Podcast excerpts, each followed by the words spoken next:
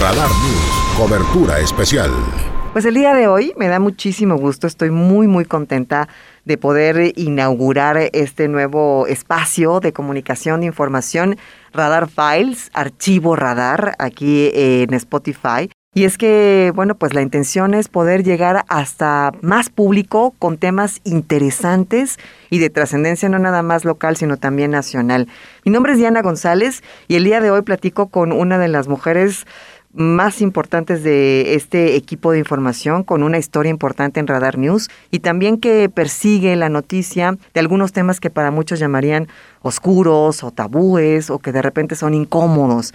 Y el día de hoy hablaremos acerca de las mujeres, pero más allá de las mujeres, de un protocolo que recientemente se publicó en la sombra de Arteaga, aquí en Querétaro, que se había estado buscando hace muchos años y es para la atención de víctimas de violencia de género. Pero mejor que hable la experta. Giovanna, qué gusto platicar contigo. Gracias por estar conmigo el día de hoy. Muchas gracias, Diana. Gracias por invitarme. Para mí es un placer estar aquí con eh, todos los radioescuchas de Radar y ahora a través de Spotify. Y bueno, por supuesto, hay muchísimo que tratar respecto a este protocolo, muchísimo que decir y como bien dices, la importancia que tiene en la vida de Querétaro y sobre todo en la vida de las mujeres. Fíjense, platicar un poco acerca de, digo, eh, Giovanna ya han escuchado su voz, ella participa en los espacios informativos de Radar News, primera, segunda y tercera emisión, Así Sucede Noticias.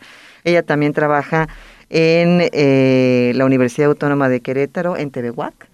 Eh, y en Radio Bac también, o nada más en TV en los dos. Y pero también es una activista, es una, yo sé que esa palabra a veces está medio satanizada, porque dicen, ay, activista, qué miedo, pero realmente eh, el activismo habla de una proactividad cívica y social acerca de temas que son complejos y que todavía no hemos llegado a visibilizarlos, a sensibilizarlos y a tomar acciones directas para que realmente haya una, sino una solución, un camino eh, para poder eh, atender problemáticas que están eh, lastimando el tejido social de las comunidades y de la sociedad en general.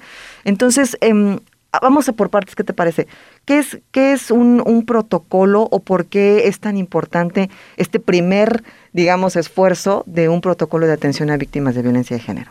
Justo como te, te, lo mencionaba, es importante porque eh, no había una forma única de actuar de las diferentes autoridades que tienen que tratar un tema de violencia de género.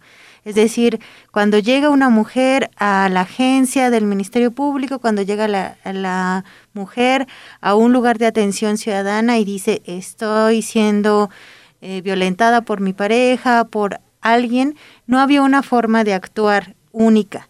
Y con este protocolo eh, lo que se busca es que, es que estas actuaciones se unifiquen y todas las personas que lleguen a solicitar ayuda, eh, pues eh, tengan la misma calidad de atención y la misma forma de ser atendidas. Que esto garantizaría por ejemplo, que muchas de estas violencias no quedarán impunes y por eso es la importancia de tener un protocolo de esta naturaleza es algo que, como bien mencionabas, ya varias activistas defensoras de derechos humanos en Querétaro había estado solicitando porque es importante justamente que esta forma de actuar fuera única y que esto implicara también que eh, todas las personas que trabajan en la atención a este tipo de casos supieran qué hacer. Muchas de ellas ni siquiera tenían una forma de cómo tratar a las mujeres, de que no fueran, por ejemplo, revictimizadas, de que no tuvieran eh, a veces algunas eh, tendencias a desestimar casos, en fin, que todos eh, supieran qué hacer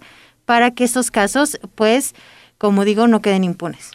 Oye, ¿y cuánto tiempo se llevaba buscando un, protocolo, digamos, de esta naturaleza? Porque yo sé que habían existido varios esfuerzos, varias intenciones de homologar estos procesos, pero, pero ya había un tiempo en que se estaba pidiendo, ¿no? ¿Cuánto tiempo más o menos? Pues son varios años. Eh, se intensificó eh, esta solicitud desde el 2018, hace dos años, cuando, eh, un poquito más de dos años, cuando eh, eh, existió un feminicidio acá muy conocido en Querétaro. el de Nancy, eh, que justamente había solicitado ayuda al Instituto Queretano de la Mujer, había pedido que, que, se les tomara en cuenta su caso, que ella ya no sabía qué hacer con esta situación de violencia que había vivido, incluso eh, también pidió ayuda al gobernador y a partir de ahí es que se empezó a hacer la creación de este protocolo. Fueron años de trabajo y bueno, finalmente ya, ya está publicado a partir del mes de julio en La Sombra de Arteaga. Oye, este caso de Nancy eh, es el, el, de Tequisquiapan, el de la, la, la, madre de familia que había tenido amenazas de, de, no sé si todavía era su esposo, igual y me equivoco, pero su expareja sentimental y, y padre de, de, de, su hija. Que, fue asesinada al, en, en, la vía pública, ¿no? Al exterior de, de, la escuela de su hija. No sé si tú, conoces mejor el caso, pero sí fue muy sonado, fue muy fuerte y tuvo que llamar la atención de las, de las autoridades eh, a nivel estatal para que se tomaran estas decisiones, ¿no? Justamente es el, el caso que comentas. Y eh, ahí era donde eh, las activistas, las mujeres defensoras de derechos humanos señalaban que si hubiera habido un protocolo de cómo eh, tratar un caso de violencia, pues esta mujer no hubiera tenido que ir cuatro veces al Instituto Queretano de la Mujer a solicitar ayuda, se le hubiera atendido desde la primera ocasión y probablemente pues no hubiera tenido que perder la vida. Entonces, esa es la importancia de la creación de estos protocolos, que eh, todas las personas que están eh, tratando estos casos sepan qué hacer y que estos casos no queden en bueno, mejor ven mañana, ¿no? Regresa después. ¿Estás segura, no? Porque a veces son cosas eh, que comúnmente se les dice a las víctimas cuando van a buscar ayuda. Oye, eh, ¿por qué estás segura que quieres denunciar a tu esposo? ¿Estás segura que quieres denunciar a tu novio? Fíjate, estos procesos son muy largos, son desgastantes, ¿no? Y por encima de, de desestimar esta denuncia, lo que se busca es, es que más bien desde el día uno ellas sepan que van a estar acompañadas, que van a tener eh, todo el proceso acompañadas por las autoridades y que eh, van a sentirse seguras, porque si una mujer denuncia violencia es porque ya cree que está en, en peligro. Sí, exacto. Y es que en estas situaciones hay que actuar rápido y tomando las decisiones correctas, porque como, como bien mencionas, cuando una persona se anima a pedir ayuda, es porque realmente eh, siente la, la, el peligro, digamos, ¿no? De, de, perder su vida o de tener lesiones. Y muchas veces cuando tú te acercas con las autoridades, esperemos que ya con este protocolo ya no sea así, te dicen es que no traes moretones, es que no estás golpeada, es que dice, no, es que tengo las amenazas que contra la, mi integridad o la de mis hijos pero justamente por esta desinformación y por esta falta de homologación de los procesos de atención a las víctimas, pues entonces hay casos, platicabas el de Nancy, pero las estadísticas son muy altas eh, inclusive en cómo se, se, cataloga el delito, ¿no? porque se pone a veces eh, que es eh, la, la, violencia de pareja o violencia doméstica y que no se atienden de la forma en que se tienen que atender porque desde el principio no se catalogan como, como tal, ¿no? Entonces, bueno, hay toda una serie de cosas que no facilitan la atención a las víctimas y que a veces terminan en situaciones fatales, ¿no? Como perder la vida incluso, como en el caso de Nancy, que se hizo muy, muy viral y se hizo, se hizo mediático, pero ese es solo un caso de, las, de, de los múltiples que existen todos los días aquí en Querétaro. Justamente eh, esto que mencionas es importante, que se pueda clasificar adecuadamente el delito. Muchas veces las mujeres llegan, cuentan su historia y dicen, ay, son lesiones dolosas es una riña entre particulares, por ejemplo, cuando es, es, víctima de violencia de género y hay que determinarlo como tal. Entonces, eh, con este protocolo, justamente desde que ellas llegan, se pueda clasificar el delito adecuadamente para que reciban la atención adecuada, ¿no? También que tenga perspectiva de género. Para que este tipo de situaciones de es que te peleaste con tu esposo, algo como como que lo se banaliza a veces, ¿no? Y que crimen eh, pasional. Crimen pasional, exacto. Eh, hubo una riña, ¿no? Incluso hace poco otro feminicidio fue reportado por algunos medios de comunicación como una riña entre parejas cuando eh, la mujer había perdido la vida en, en esta situación. Entonces, que se clasifique adecuadamente lo que está sucediendo para que la mujer reciba la atención y que además esté con perspectiva de género eh, toda esta atención, es decir, que eh, que no sea revictimizada, refiriéndome justo a esto, a que no se catalogue mal el delito, que no se desestime su denuncia, que no se minimice su dolor y sufrimiento, eh, es importante y eh, ojalá este protocolo ayude a que esto se elimine de, de, Querétaro, porque bueno, también hay que decirlo, no es algo solamente de Querétaro, pasa en todo el país que a veces los funcionarios públicos que están a cargo de este tipo de instituciones no tienen la sensibilidad para tratar estos casos y se desestiman y llega esta revictimización que lo único que hace es que las mujeres ya no acudan a estas instituciones porque se sienten que no las están haciendo caso, que no están haciendo nada para ayudarles y, y justamente eh, esta atención recae muchas veces en colectivas, en organizaciones feministas, que son las que brindan la ayuda que las instituciones no están brindando. En, este protocolo en particular del que estamos hablando, que se publicó hace, hace unos días en la sombra de Arteaga, hay grupos de, activistas y de, y de particularmente de feministas que no están tan de acuerdo. O sea, que sí aplauden que sea un primer esfuerzo, pero que dicen que todavía falta mucho trabajo que integrar. ¿Tú piensas que así es? ¿Piensas que sí cumple o, hay más trabajo que hacer eh, después de este primer ejercicio, digamos? Yo coincidiría con, con las mujeres que han justamente alzado la voz al respecto. Me parece que claro que hay que aplaudir que es un primer esfuerzo, que es un esfuerzo que tardó dos años y todos los avances siempre son aplaudidos porque todas sabemos que cada avance que sucede para que nosotras consigamos la igualdad es un trabajo de muchas mujeres, ¿no? De, muchas mujeres que empujaron y, siempre hay que aplaudirlo, por supuesto.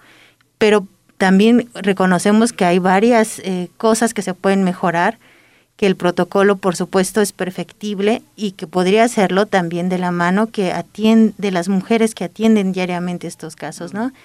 Que eh, las eh, activistas, las organizaciones de mujeres, pues conocen perfectamente bien cada piedra que se le pone a una mujer para en su en su camino de denuncia.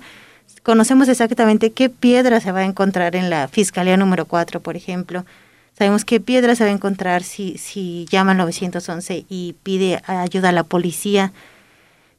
Y esa expertise, porque no es un caso, no son, o sea, es una, en una gran mayoría de casos, pudiera servir a que este protocolo sea perfectible. Una de las cosas que detectan, por ejemplo, las activistas es justamente esto, que a veces, a pesar de ser un protocolo, no está suficientemente detallado qué acciones es las que deben de tomar las personas encargadas. Y eh, que eh, se limita, por ejemplo, solo a los primeros respondientes, cuando este protocolo también debe de decir qué se hace en las otras personas que atienden los casos, ¿no? Hasta incluso llegar a los, a los juzgados, porque ahí cuando se juzga también necesitamos perspectiva de género y que se juzgue adecuadamente este tipo de, violencias. Giovanna Espinosa, muchísimas, muchísimas gracias por esta conversación. Creo que se han tocado los puntos vitales de, este tema. El, el, protocolo tendríamos que leerlo todos, independientemente si conoces a alguien que está siendo víctima de violencia de género, si tú la has sufrido, si trabajas en el servicio público, creo que tendríamos todos que conocerlo. Está abierto, ¿no? Puedes entrar a la sombra de Arteaga y puedes leer la publicación. Entonces, bueno, todos tenemos acceso a esta información y eh, pues seguiremos muy, muy, muy de cerca, como siempre, este tema aquí en Querétaro. ¿Dónde podemos seguirte? ¿Tus redes sociales? ¿Cómo podemos encontrarte para conocer un poco más de la información que manejas todos los días? Gracias, Diana. Pues bueno, en redes sociales, en eh, Twitter estoy como Jovas, J-O-V-A-S, guion bajo Luna. En Instagram estoy igual. En eh, Facebook como Jobs Apps y, bueno, por supuesto también pueden seguir toda la información que, que hago y que transmito diariamente aquí en, Radar, en Radar TV y también, por supuesto, en Así Sucede. Ahí estamos eh, dando la información todos los días, todo lo que sucede en el estado y bueno, también un gusto estar aquí contigo el día de hoy platicando de algo como, como dices tan importante y que por supuesto que todas y todas debemos de conocer, que es este protocolo para que también si algún día tenemos a alguien que puede pasar por esto o incluso tú puedes pasar por esto, sepas que tienes derecho a que te, te traten y que tu caso sea llevado de cierta manera. ¿no? Totalmente de acuerdo. Eh, mi nombre es Diana González. Cada semana tendremos a alguno de los integrantes del equipo de Radar News, y así sucede noticias, en estos micrófonos para hablar un poco más a profundidad de los temas de coyuntura, ¿no? La, palabra de política del momento y los temas un poquito más a, profundidad de aquello que nos que acontece aquí en Querétaro y que nos interesa. Estoy como arroba yo soy Diana González, soy Diana González en Twitter e Instagram y bueno, pues nos escuchamos la próxima semana aquí en Radar Files, Archivo Radar.